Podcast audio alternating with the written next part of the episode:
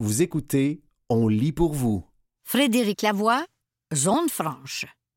Une entrevue réalisée par Philippe Fortin, parue le 23 octobre 2023 dans la revue Les Libraires. Frédéric Lavoie, reconnu pour l'indéniable qualité journalistique de son travail, possède cette capacité à susciter la réflexion sur des questions importantes. Celui dont les reportages et les livres sont souvent basés sur ses expériences personnelles du terrain, ainsi que sur des histoires à échelle humaine, a trouvé la recette pour donner une perspective intime à son travail, tout en mettant en contexte des enjeux sociaux et politiques complexes. Et jamais encore le tout n'avait été aussi réussi que dans Troubler les eaux. Journaliste et écrivain québécois, connu pour ses reportages et ses récits de voyage, Frédéric Lavoie a travaillé pour plusieurs médias, dont L'Actualité, Radio-Canada et Le Devoir. Il s'est spécialisé dans le journalisme d'investigation et a couvert des sujets variés, notamment les affaires internationales. Fort d'une œuvre publiée riche et variée, au sein de laquelle on retrouve, entre autres, Avant l'après, Voyage à Cuba, avec George Orwell, 2018, dans lequel il explore la réalité cubaine en se basant sur les écrits de George Orwell, tout en offrant un regard personnel sur la vie quotidienne à Cuba sous le régime communiste, ou encore Ukraine à fragmentation 2015, dont l'acuité d'observation, la finesse de compréhension et la pertinence furent tristement prémonitoires, Frédéric Lavoie se caractérise par son approche immersive et son engagement envers un journalisme résolument narratif. Troubler les eaux, un livre qui devait d'abord s'intituler Dompter les eaux, marque toutefois un tournant dans le parcours et le corpus de l'homme. Bénéficiant d'une généreuse bourse et d'un partenariat avec Le Devoir, le journaliste est pourtant gonflé à bloc quand il met le cap sur le Bangladesh, avec en tête le projet d'aller à la rencontre des misères de ce pays avec l'eau, de sa menaçante omnipotence à la précarité de sa consommation. Mais la réalité s'avère finalement aussi troublante qu'intraduisible. Entre 2016 et la touche finale au manuscrit, j'ai traversé une complète crise existentielle qui m'a dramatiquement fait prendre conscience et acte d'un décalage pratiquement irréconciliable avec ce pourquoi je me trouvais dans ce pays. J'ai erré dans les limbes, pris entre ce que je savais dire et ce qu'il faudrait dire. C'est que les enjeux liés à l'eau, et surtout ceux qui en font les frais, sont particulièrement difficiles à représenter adéquatement à un public occidental. Faire autorité, c'est toujours un peu la demande officielle, constate le journaliste. Mais cette fois, faire autorité ne saurait être vraiment honnête. Ma méthode journalistique ne diffère en rien des standards et canons académiques en la matière. Seulement, je préfère accepter la part de broche à foin que la profession essaie généralement d'éliminer au maximum.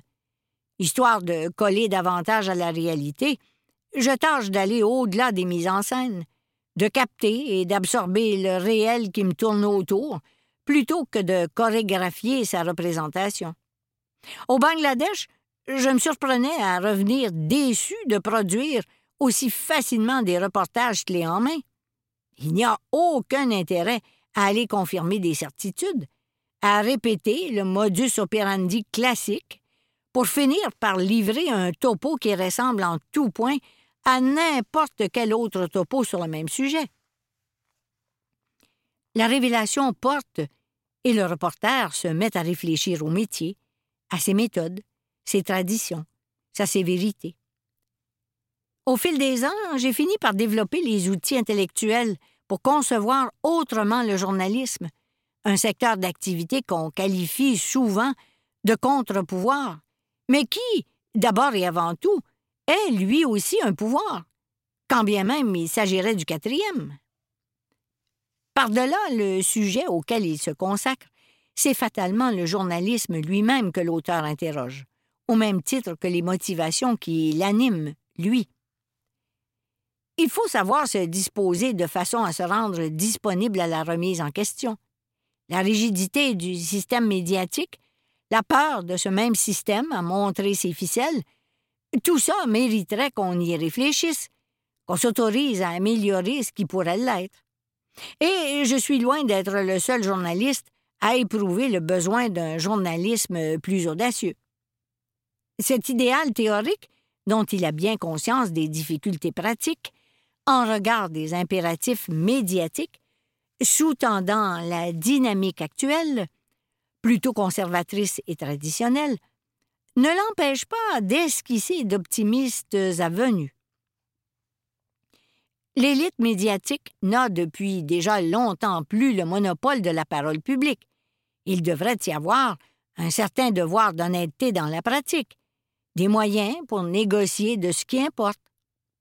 Je cherche quoi dire d'autre, qui serait plus intéressant, plus pertinent, plus fidèle à ceux qui sont la nouvelle, de même qu'à ceux qui la font, sans oublier non plus ceux qui s'y abreuvent. Il y a une volonté éthique là-dedans. Troubler les eaux, au final, rend pourtant bien compte de la situation au Bangladesh, des nœuds qui accablent le pays, et surtout ceux qui y vivent, à la merci de l'imprévisibilité des eaux et, par extension, de ceux qui, mener une vie, finira éventuellement par exiger. Mais le livre va plus loin, acceptant la déroute et l'imprévu jusqu'à en faire des éléments constitutifs de l'expérience relatée. Il m'a semblé, après avoir finalement terminé ce livre, qu'il aurait peut-être euh, plus de difficultés à trouver son public que mes autres titres parus. Il ne s'adresse au fond ni au lecteur lambda, ni aux professionnels d'épistémologie journalistique, ni même aux citoyens informés, pas plus qu'à sa mère, sa sœur ou son cousin. J'écris surtout pour moi, en fait, en m'autorisant une prise de risque dont le potentiel révélateur, avec un peu de chance, multipliera les chances de me surprendre moi-même à mettre le doigt sur quelque chose que je ne savais pas même chercher. Entre désir d'intégrité, authenticité et professionnalisme, la voix soulève des questionnements dont la sanité n'a d'égal que la bienveillance et l'espoir de collectivement parvenir à faire mieux. Ce livre, c'est aussi ma façon de repousser le désenchantement, de réenchanter ce métier que je fais. En un mot, de m'atteler à résoudre les décalages. C'était Frédéric Lavoie, Zone franche. Une entrevue réalisée par Philippe Fortin, parue le 23 octobre 2023 dans la revue Les Libraires.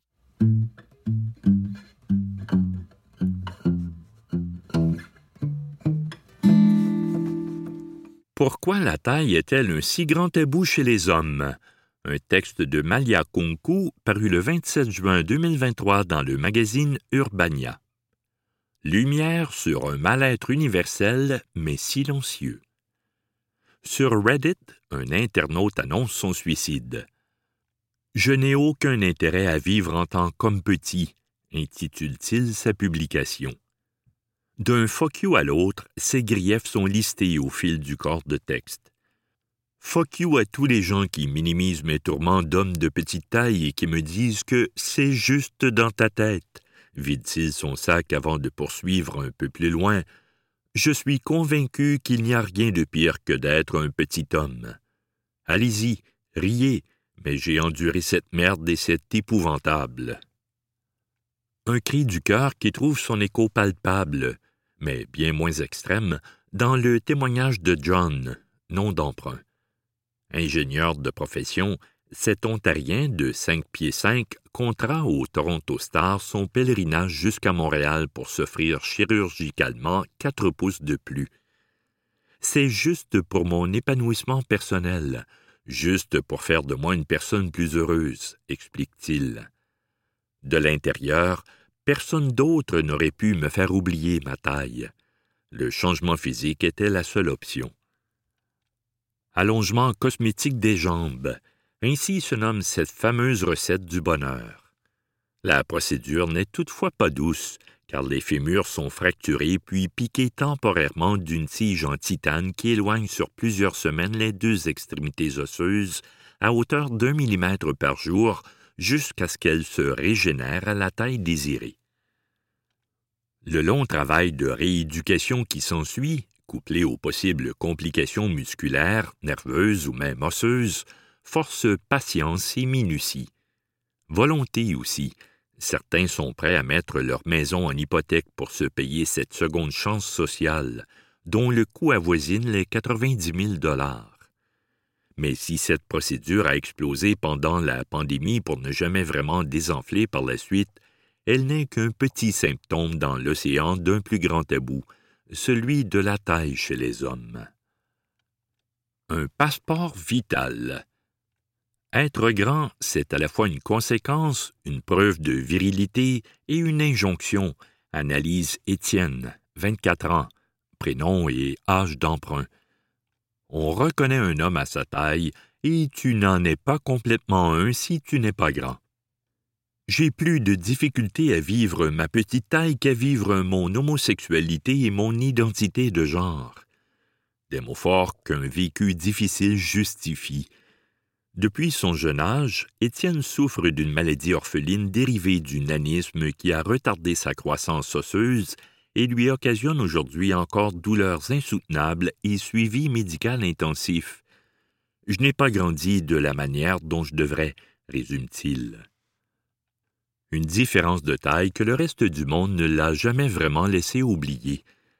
J'ai vécu beaucoup de harcèlement scolaire, donc je pense que j'ai développé ma grande gueule parce que j'avais moins les moyens de me défendre physiquement, réalise-t-il. Quand ton corps ne suit pas, tu compenses aussi par l'intellect. Un peu comme si tu abandonnais ton corps en te disant Il ne m'apportera jamais ce que je veux suffisamment.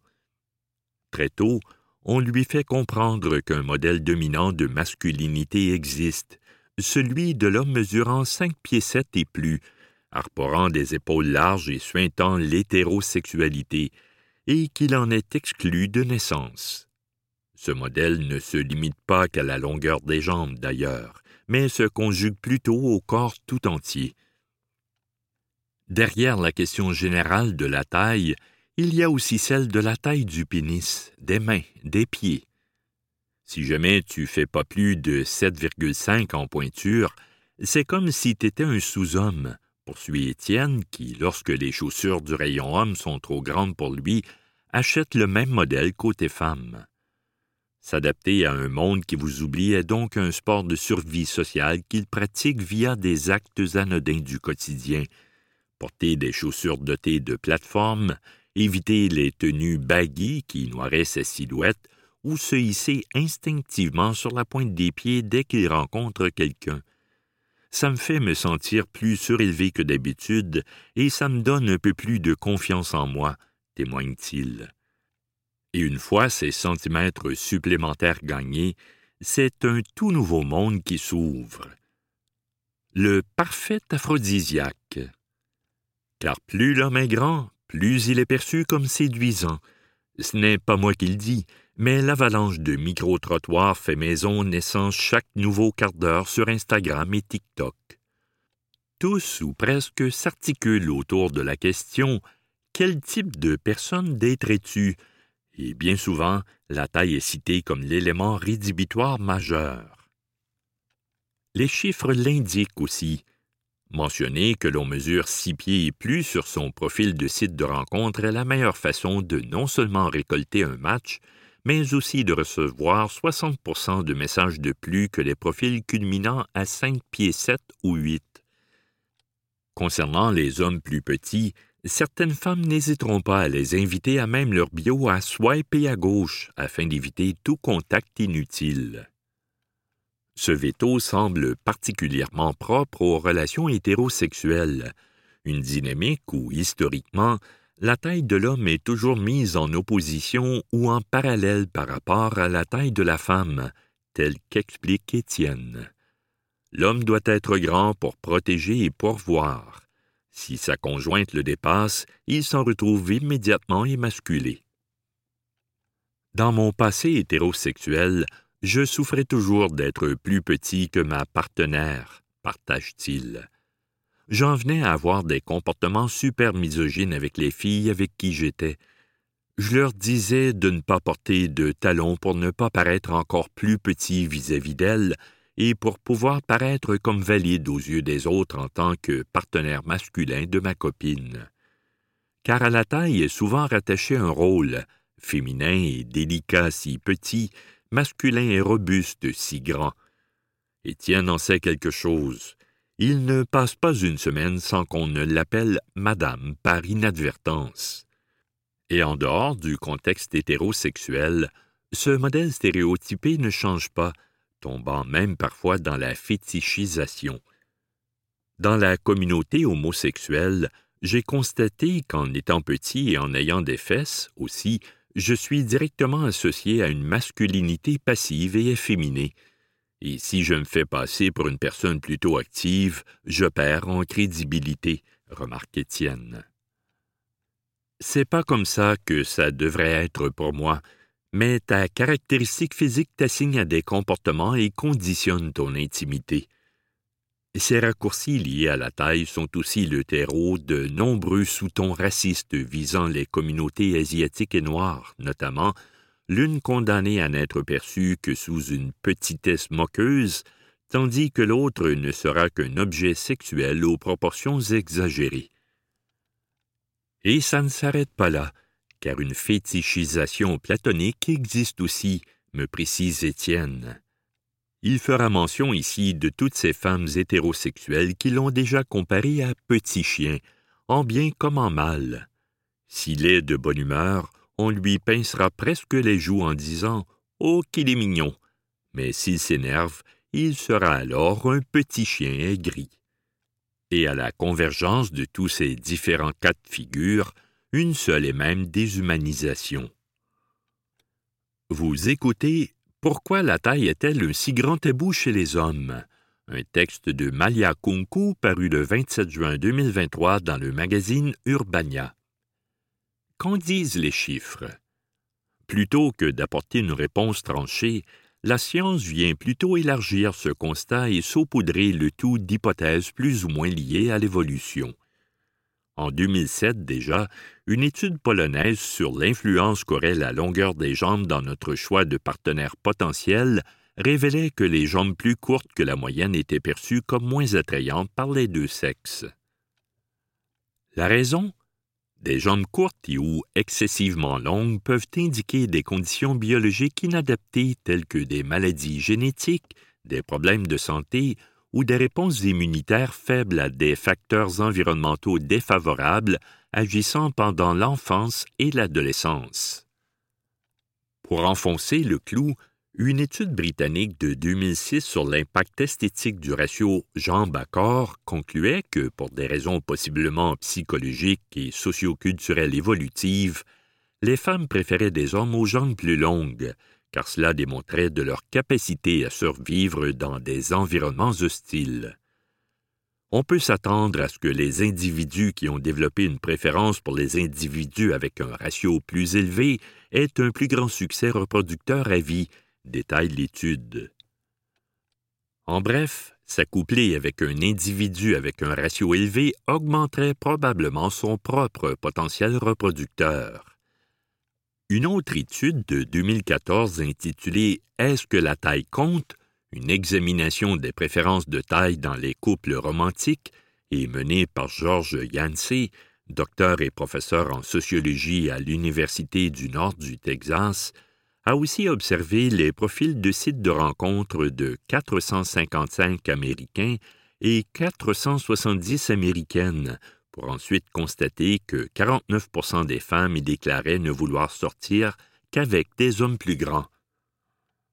Dans la suite des recherches, l'une des participantes expliquera ne pas vouloir regarder son partenaire dans les yeux ou encore être capable de porter des talons hauts sans le dépasser. Le mauvais ennemi. La taille. Simple préférence anodine ou réel conditionnement biologique, finalement.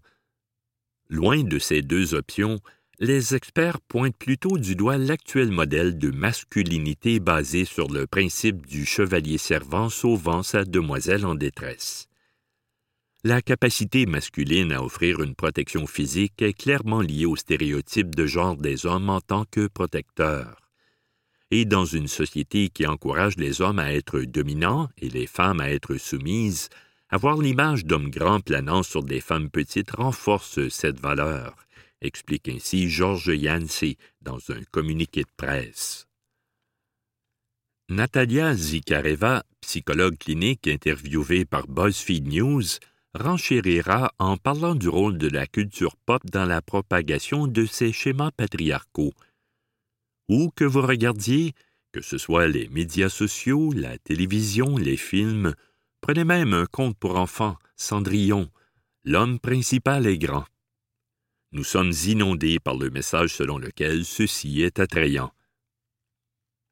Imaginez que le prince charmant soit descendu de son cheval et qu'il mesure cinq pieds cinq. Et c'est précisément ici que les incels, des célibataires involontaires autoproclamés qui rendent la gente féminine responsable de leur dit célibat au prix d'actes terroristes meurtriers, se trompe d'ennemi. En développant toute une philosophie élaborée autour de l'idée que les femmes ne seraient que des êtres superficiels ne s'intéressant qu'au physique et méprisant tous ceux qui ne ressembleraient pas à Chad, aka l'ultime mâle alpha, la situation n'est adressée qu'en surface. Car, en dehors de la sphère romantique, d'autres mots liés à la taille persistent. Sur le cours d'une même carrière, par exemple, les hommes petits gagneront 166 000 dollars de salaire en moins que ceux grands et auront peu de chances de devenir PDG. En outre, plus l'employé demandant une promotion est grand, plus la probabilité qu'il l'obtienne est élevée. Par le simple fait d'entrer dans une pièce, les hommes plus grands que la moyenne se voient accorder une foule d'attributs positifs ayant peu ou rien à voir avec la taille. Un QI élevé, du talent, de la compétence, une fiabilité, voire de la gentillesse, décrit ainsi Nathalie Angier, journaliste scientifique au New York Times. La goutte faisant déborder ce vase systémique reste toutefois le taux de suicide deux fois plus élevé chez les hommes plus petits.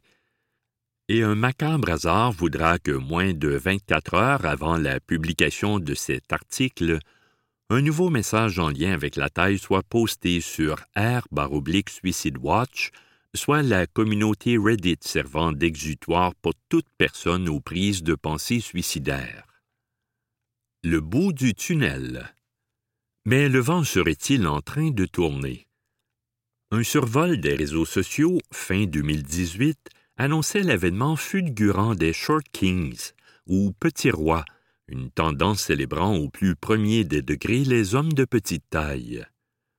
En 2019, ces nouveaux messies ont même eu droit à un hymne, Short King's Anthem, interprété par le chanteur Black Bear et le groupe Tiny Meat Gang, un duo d'humoristes dont le running gag est qu'ils soient petits et bien partout.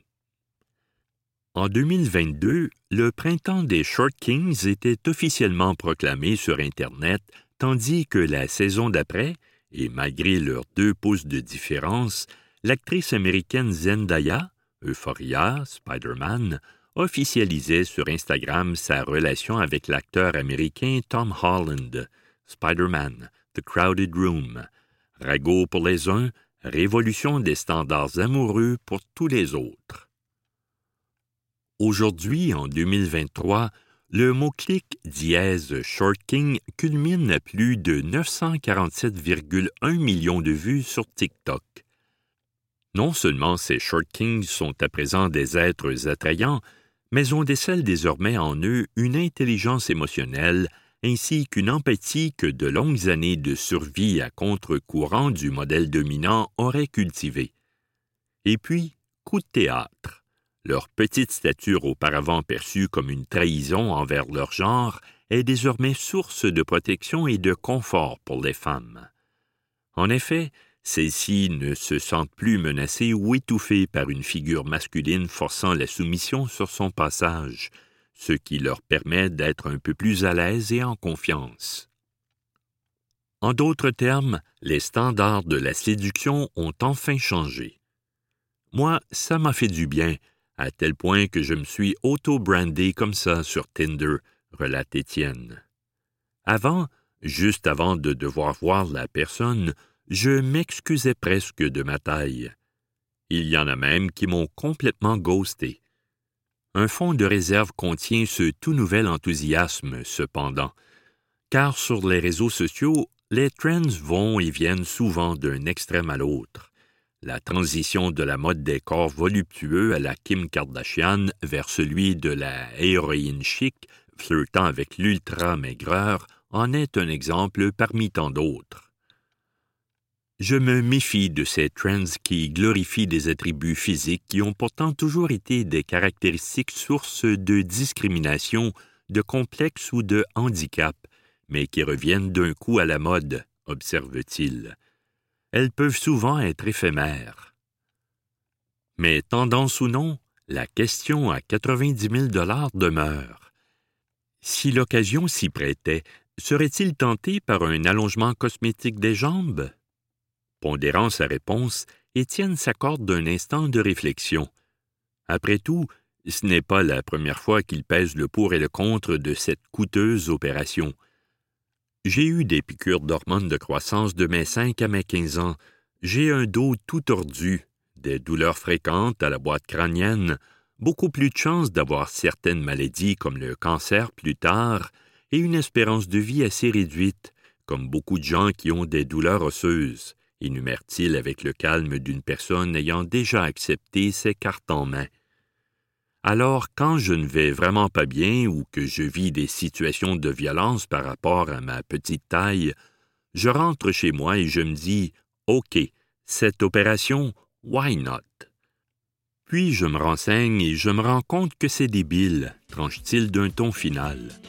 Ma petite taille est la raison qui a fait que j'ai cette personnalité aujourd'hui.